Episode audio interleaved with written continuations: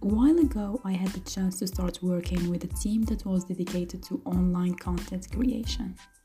Basically, each member of the team had their part, for they were very talented, and few meetings were enough for us to start clicking all together and each minding their own business in order to come up with quality content for the audience.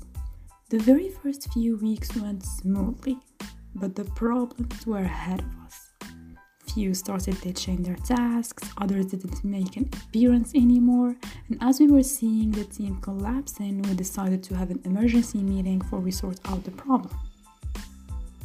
We let everyone know of the place and time, and surprisingly, those that we had not seen for so long did attend, and that seemed like a good omen we started discussing our progress and the obstacles we have faced over the past period, and we talked longer than I can remember, for there were many points to tackle. And finally comes the moment of truth, and our leader kindly asked those that haven't made any noticeable efforts lately to explain their reasons or issues.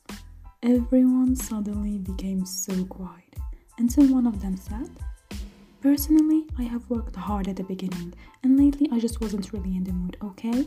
But what about those that haven't done their work right even at the beginning? If you want my opinion, focus on those. That would be better. Right away, someone else started talking with a very serious tone. What does that even supposed to mean?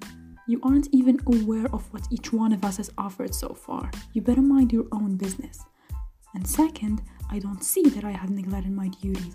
I was just taking a break. What? Don't look at me like this. Can't we take like a break in here? And then he pointed to another colleague. What about him? He also hasn't been as present lately. Isn't he a photographer or whatever? Don't we need him to be always around for the visual content? That's more important. And just before things escalate and turn into a fight club, the leader shouted, Cut it off. We are trying to find a solution over here. This whataboutism won't get us anywhere. We finished our meeting right there because we obviously could get nowhere, but something else stuck with me. The word that our leader described the mind manipulation that was happening during the meeting. Whataboutism. Yep, you guessed just right. Today we'll be talking about whataboutism. Whataboutism is one of the most common logical fallacies. It is used to deflect the discussion of its main points and reverse the accusation toward the first party without even refuting their arguments. Why? Well, just to prove them as guilty and hypocrite, no matter how unconnected the matters are.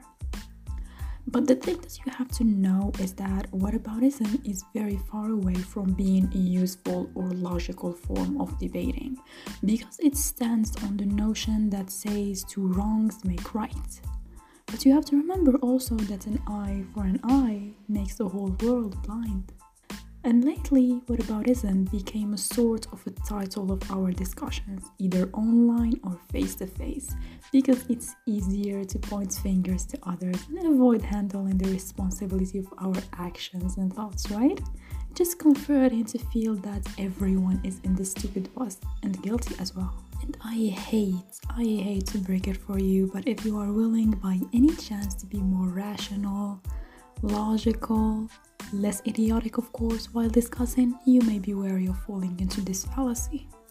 You have to build your standpoint on valid arguments and focus on what you could do or did, because others' mistakes aren't for you to justify your own stupidity or wrongs, as our colleagues unfortunately did. Long story short, stand outside the circle of idiots and be more self aware. It will serve you in the first place.